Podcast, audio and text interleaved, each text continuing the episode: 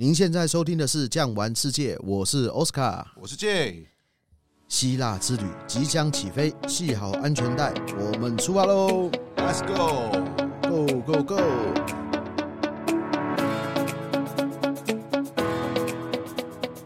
哎，J 啊，哟，你好像刚从希腊回来。是啊，希腊有没有什么变化？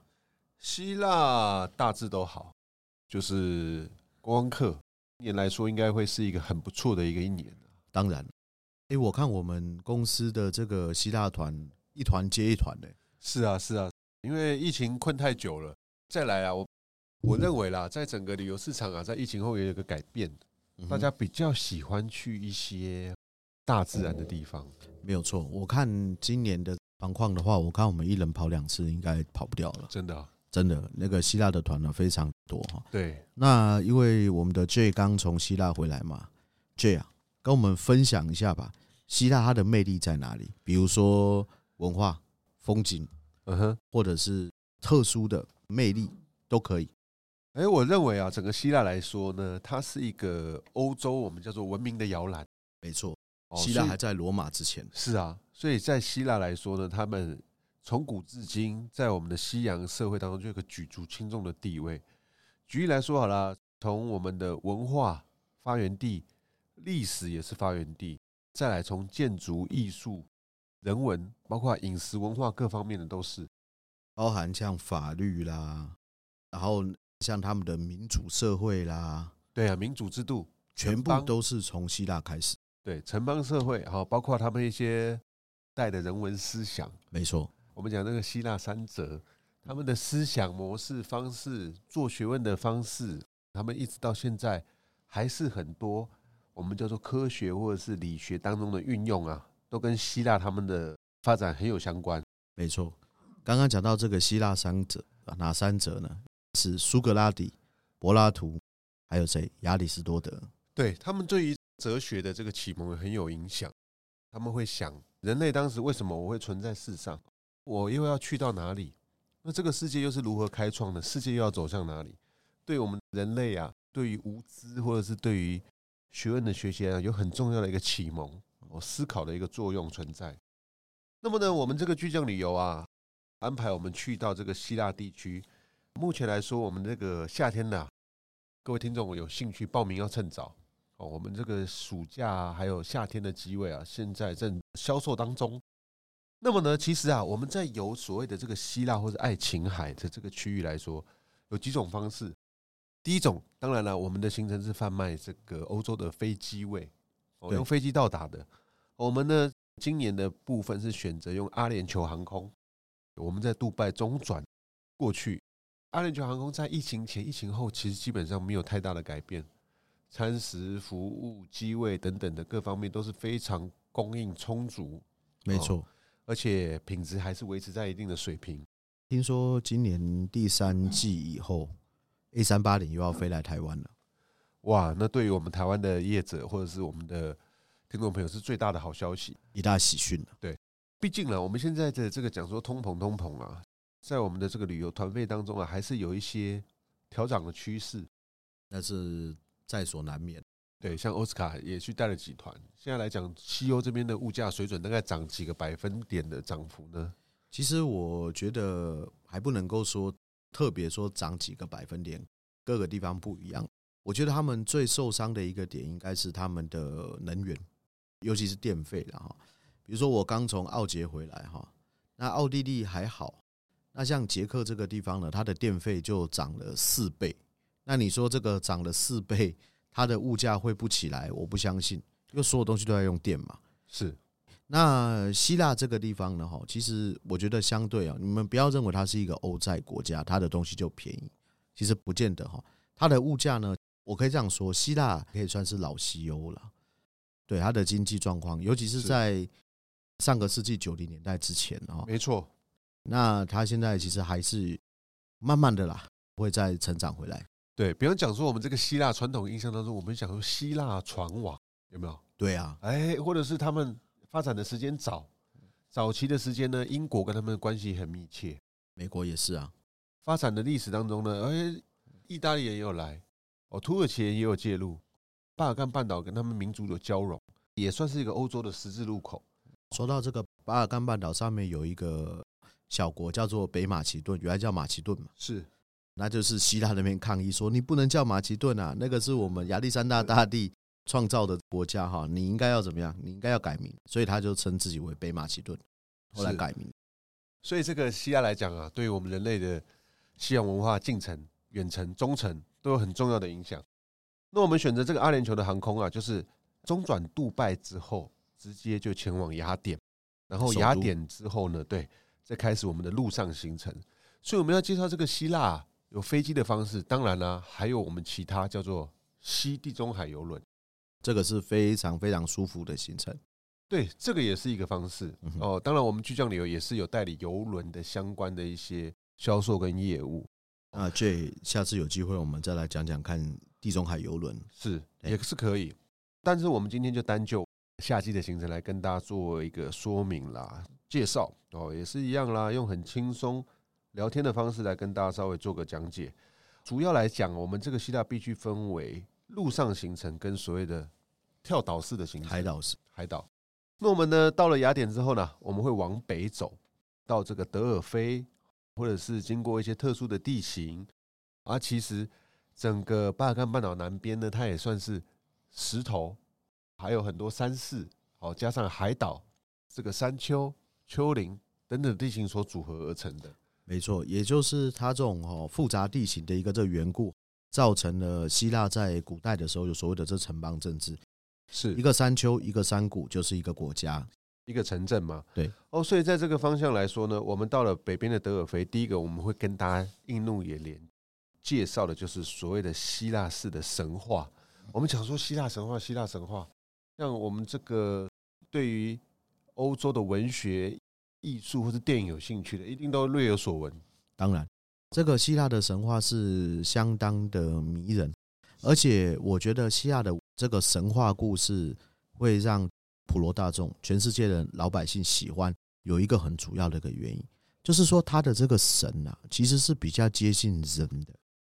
他并不是说像我们这个，比如说我们信佛教。那我们这个佛教的佛，他是觉悟者，所以他的一个思维想法跟我们是不一样的。但是希腊神话就不一样了哦。比如说，我们开一个玩笑，我们当领队长开一个玩笑，说这个希腊神话其实就是一部乱伦史。是啊，七情六欲，七情六欲，乱伦、交女朋友、嫉妒等等的，仇恨、报复，所以跟很多，比方讲我们讲的欧洲的。艺术画作很有关系，没错。权力、政治，当然有一点这个血腥残忍哦，还有一些煽情等等的东西，都在这一些的希腊神话的元素当中。其实，在希腊神话这里面哦，你会常常发现父子之间的关系是很矛盾的。比如说，像宙斯跟他的爸爸，爸爸呢要把他们的兄弟姐妹，包含他吃掉，最后呢。他让他爸爸，就他妈妈嘛，让他爸爸把这些小孩就吐出来，然后他们联合起来推翻他的爸爸。其实这一个点跟他们希腊原始的这些城邦是有关系的。为什么？因为呢，希腊原始的这些城邦，当这个他们的首领开始老迈了，老迈了以后呢，他没有办法有效的去统治这个城邦，但是他又没有死掉，他又没有退位，但是这个城邦在他领导之下，慢慢就会走向没落。他的儿子没有办法，必须取而代之。所以呢，其实神话就是跟人性是一模一样，相环相扣的。部落了，对，当中。你看，拜神、拜天、拜地，拜海就有波塞顿，拜天就有宙斯，拜到地下呢就有黑帝斯，就不一样的神话带入到人的生活当中。这个也提供很多我们这个西洋的素材，比方讲，你说后期哦，荷马写的这些《伊利亚特》《奥德赛》，到后面。莎士比亚四大悲剧、四大喜剧当中，到我们现在电影元素多啊，现在这个什么海克力士有没有？对，海克力士、帕修斯等等的。雷神索尔，哎，其实我要跟你们讲，雷神索尔，你们不要觉得北欧的神离这个希腊很远，其实他们的文化是有交融的。雷神啊，无论是雷神索尔，或者是希腊的这个宙斯神，所以你知道吗？在早期的北欧神话里面。雷神索尔是取代他的爸爸奥丁的，雷神才是真正的主神。你知道为什么雷神都会当主神吗？因为掌控了整个宇宙。其实最主要的一个原因非常简单：天上打雷，雷打到土地上了以后，土地会产生一种肥，叫做氮肥，氮气的氮，肥料的肥。有了氮肥了以后，这个土地就能够耕作。莫过于说，哇，天底下的神都跟掌控天后状况有关。对，尤其是氮肥有了以后，这个土地变得肥沃，大家能够耕种，靠天吃饭。没错，就是古代这些农耕时期的精神象征、崇拜的对象啦。所以，我们来到这个行程当中，我们就会去德尔菲来看一下所谓的阿波罗神庙，还有啊，找到这个当时神圣圣域之地。世界的中心点哦，所以在这边来说呢，就可以看到很多西元前大概是两千五百年，距离现在哦，西元前五百年，距离现在两千六百年前的一些史料、史迹、建筑物，在这里就可以看得非常清楚。没有错哈，在这个德尔菲的这博物馆呢，你会看得到一些雕塑，还有包含一些青铜雕塑。有没有发现那个青铜雕塑细致到，就神像的眉毛，还有睫毛？眼皮、睫毛都把它很细致化的呈现出来。那我实在是没有办法想象，两千五百年前的冶金技术怎么可以这么高？是，当然了，他们有他们的工艺跟工匠在这边哦，所以他们也证明了说，当时希腊罗马城邦啦，他们的文明指数跟整个科技是很发达的。对，能够塑出青铜器的，都不是简单的民族，像我们华人社会就会啊。商朝，哎，是。其实我觉得商朝的一个文化跟德尔菲这边有点像。他们都是很着重于占卜，比如说在德尔菲这边就会有所谓的这个女祭司。大家有没有看过一部电影叫做《斯巴达三百壮士》？当他们的这个列奥尼达王，然后呢，不是要去爬到一个山上面去请那个神女吗？然后那个不是有个很漂亮的女生，好像在水中跳，他那个拍摄确实在水中跳舞。那为什么会有这一段出来？确实哈，其实，在德尔菲呢，当时的人啊，做任何事情都要去请这个神谕。那这个神谕呢，是怎么来的？其实现在讲白了，蛮好笑的，就是把一个年轻漂亮的女孩子一直放在地上有沼气喷出的地方，让她一直吸，吸了以后呢，其实昏迷，产生幻觉，应该不是昏迷，是幻觉，为中毒状态，然后就开始乱讲话。那你们知道吗？这个神域圣域呢，就看你怎么解释了。所以呢，他们其实在很多的这个希腊神话里面哈。或者是真正希腊的历史里面，这神域不去听还好，越听越麻烦，因为大家的解释都不同，有人往好方面想，有人往坏方面想，但是通常结果都是相反的，另外一个方向。所以这边来说啊，我们就可以看到以前先人们哦，两千五百六百年前当中，他们所谓的神域之地啊，也在这里可以得到很珍贵的，像是古文物啦、鸡啦、石雕啊、青铜雕塑。栩栩如生这些样貌啊，呈现在大家面前哦，所以这里啊也算是一个很知名的一个考古圣地啊。所以在这边来说呢，我们就可以去看看这些西洋的古文物、西洋文明的摇篮。再来呢，我们呢会往这个卡兰巴卡，也就是 Meteola 这个地方，叫做天空之城。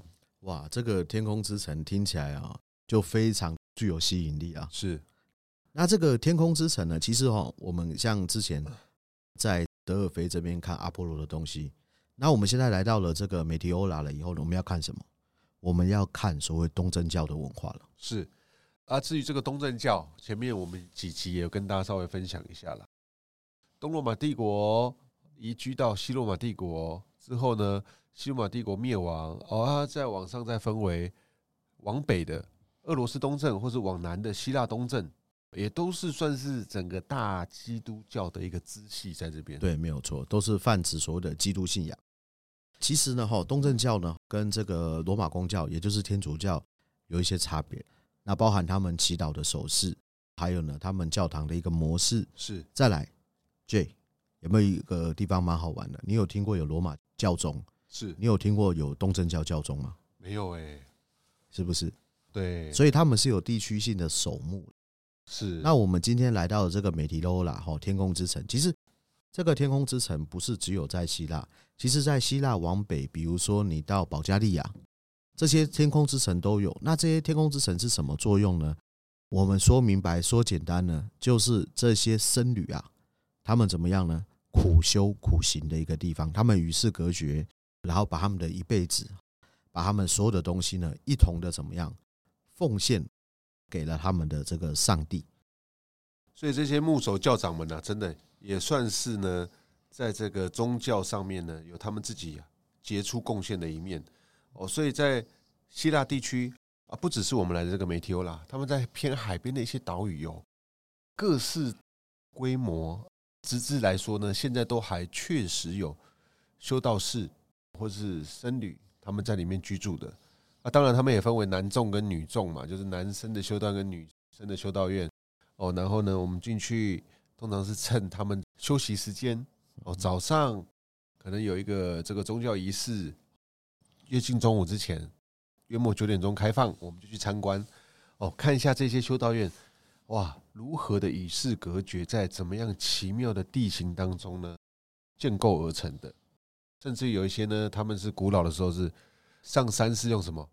吊拉绳子、拉绳、吊索了，哎，吊上去的。人力电梯。人力电梯，人力电梯拉上去，包括上面吃的喝的也是。你上去真的想要再下来没那么简单，没有错。所以真正的与世隔绝哈，然后把心静下来，真正的为这个宗教，我们不是说服务，而是他们真的在苦修修行。所以呢，他们这种做法呢，跟我们的苦行真是有一点类似的。是是是，与世隔绝的清修哦，生活，我们就去看一下哦，原来世界上的各个宗教好像都有。相同了，但是略有不同的修行方式。其实我一直都觉得，全世界的人类哦，文化都差不多。比如说，全世界都酿酒，对，你这边产什么谷物，产什么水果，酿什么酒，这是第一个。第二个，每个文明都有盾牌，都有枪，都有弓箭，每个文明都会用兽力来耕田。哦，你这边有马，用马耕田；那边有牛，用牛耕田。其实大家的一个这个思维呢。的想法呢，哈，好像呢都差不多。对，人类的发展都会到一个进程上是大同小异的。对，然后呢，在这边哈，我有一个特别的一个点啊，你看了我们的午餐呐，会在这个吃一个羊肋排哦，主厨料理，对，也是相当不错的啦。我们呢，尽量在这个希腊当中呢，为大家做一个餐食的变化，无论是鸡、猪、牛、羊。包括到了海岛会有一些海鲜料理，没错，让大家能够品尝不一样的风味。不过我特别拉这一个羊排餐哦，羊肋排餐出来。那个我亲爱的 Jay 啊，我们也去希腊那么多次，你有没有做一个尝试？这边有一道菜是有一点点大家会害怕，但是我自己有吃过这一道菜叫做羊头汤。哇，羊头汤，通常啦，它不会让你真的看到那样子，它就会。他他是会吗？我跟你讲哈，羊头汤长怎么样？那次我是被一个那个司机啊，还该开我玩笑，他就跟我说：“奥斯卡，你要不要吃一个有特色的东西？”我说：“吃一个什么有特色的？”他就说：“非常美味的羊肉汤。”那我个人蛮喜欢吃羊的，然后我说：“那你就帮我处理啊。”那个汤还不便宜哦，在疫情前喝一碗那个汤差不多十五六欧元。后来想想也是嘛，一个羊就一个头嘛，对不对？结果他就拿了一个很漂亮的一个碗，那个碗还蛮大。我想说，哦，这是还不错，十五六欧没有白花。结果那个碗盖一打开，里面一颗完整的羊头，然后眼睛煮的白白看着你。然后呢，我想说，这个输人不输阵，你都端上来了，我也不能够替我们台湾的男儿丢脸嘛，对不对？一叉子下去，直接眼珠插下去，拿起来吃。我只能跟你说两个字：美味。好吃，真好吃，就是它的那个羊肉哈，我不知道为什么那边的羊肉特别的鲜嫩，嗯，然后呢，它这个羊肉的羊头汤啊等，其实我没有办法吃的那么干净，因为我第一次吃嘛。但是其实我看那边的司机每人捧一碗啊，羊脑啊，羊肉哇，吃那个干干净净的。会不会他是挂羊头卖狗肉吗？那是个狗头汤吗？应该不是啊，我个人还分得出狗的牙齿跟羊的牙齿，好不好？OK OK。很多朋友们会说：“哎呀，我们害怕吃羊，所以啊，在我们的欧洲地区也可以跟大家稍微聊啦。欧洲的羊肉跟我们台湾所熟知的山羊其实不同的，对。而且其实台湾是一个不适合养羊的地方。为什么台湾不适合养羊？因为这个羊它的汗腺是在哪里？你知道吗？是在脚底。台湾这么多雨潮湿，它如果汗腺这样一堵死了，这个羊很容易死。是。所以呢，其实台湾并不是一个适合养羊的地方，所以我们要吃，当然就是要去产地吃，那真的是相当的一个这个美味的。其实不太有味道嘛，对，而且很嫩很香，我不知道怎么解释，这个你必须要去当地去享受一下。那如果说下次跟到我哈，你有听到我们的这个 podcast，跟到我还有这个 J 啊，你们想要品尝一下这个羊头汤的话呢，大胆的跟我讲。我给你搞一碗，没问题了。对，那我们下面要去哪里呢？我们再来呢，去梅提欧拉呢，会看一下修道院的部分，来看一下修道院建筑外观。刚刚跟大家稍微提过的，之后呢，我们就会啊，往这个比较算是西边杂金索斯这边移动过去了。杂金索斯这个词啊，马上呢，我就想到了两个姓宋的人啊。这个宋仲基还有谁？宋慧乔，哎，乔妹嘛。这个有一部非常有名的韩剧啊，《太阳的后裔》。那可惜他们两个没有修成正果啊。这样子，他们俩分手，你不知道吗？离婚了。你还以为他们在一起吗？并没有，离了很久了。哦哦哦。那我们在《太阳的后裔》呢？哈，我们到这个札金索斯呢，我们主要这就已经要上船了嘛。那我们从这个帕特雷，然后到基里尼，然后上船之后，我们就会到哪？扎金索斯。扎金索斯，我们就要去看一个地方，叫沉船湾，就是他们拍戏的地方。对，还有一个非常有名的，算是简易版的蓝洞。对对对，蓝洞哈，其实很多地方都有蓝洞啊。是这个黑山共和国有蓝洞，意大利有蓝洞，包含我到这马耳他，马耳他也有蓝洞。对对，其实蓝洞有个特色，它必须要在地中海，对，才会有这个阳光，还有这个水的一个颜色折射，折射才会漂亮。还有一个点啊，我个人认为，因为欧洲呢工业化的早，然后呢它工业化到一个程度了以后呢，他们就开始讲究环保，他们环保了以后呢，就把工厂向外迁移，这些工厂还是存在，只是不在欧洲，但是呢，他们相对的。就把欧洲这边弄得比较干净，是那包含土壤、土地，还有所谓的这个水域都是很很干净。是，所以呢，在这个过程当中，我们就去札金所思来看一看漂亮的海岸线、湛蓝的海水，还有这个沉船哦，沉船这个走私香烟的小船啊，搁浅在这边，久而久之变成一个当地最著名的一个景点了。其实以前哦，在古代的时候，古代现代都一样了。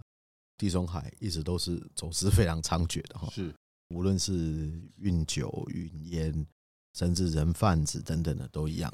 是，再来呢，我们就慢慢的回到陆地上，看完了杂金索斯岛之后，我们就坐船哈，当然都是坐这种大型的渡轮，好舒服。对，它整个车子是可以开上去的，上面有咖啡座椅等等的，所以对于船班有晕船顾虑的朋友也不用担心，这些船都是非常的稳固稳当的。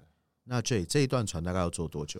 大概是一个半小时左右的时间。那还好了，就可以往返陆地跟这个岛上。岛上对，算是一个交通船。他们那些大的货车、卡狗、货柜也是直接上车的。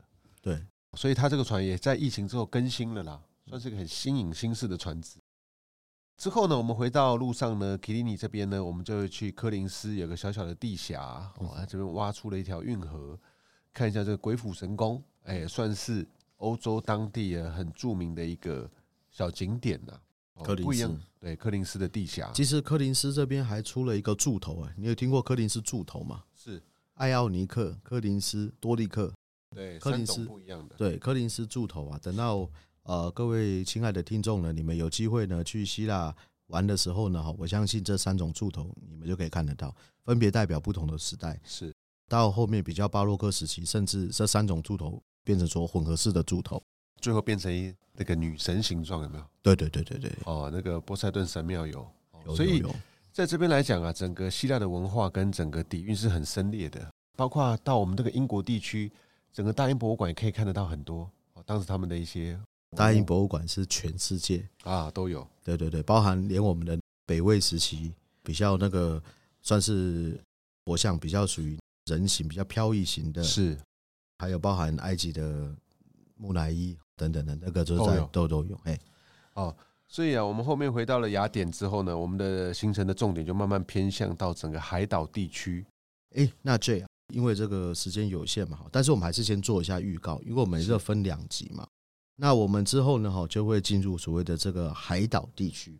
那这个海岛呢，我们会去几个岛？我们会去米克勒斯、圣托里尼，再加一个克里特岛。哦，这三个岛都是经典中的一个经典。但是呢，我们现在呢，这个目前呢，时间比较有限。那我们希腊上集呢，都到这边告了一个段落。是。那同样呢，哈，如果喜欢今天的内容，别忘了订阅，留下五星好评。谢谢您的收听，我们下一集再见，拜拜，拜拜。本节目自由巨匠旅游制作播出，谢谢大家，谢谢大家。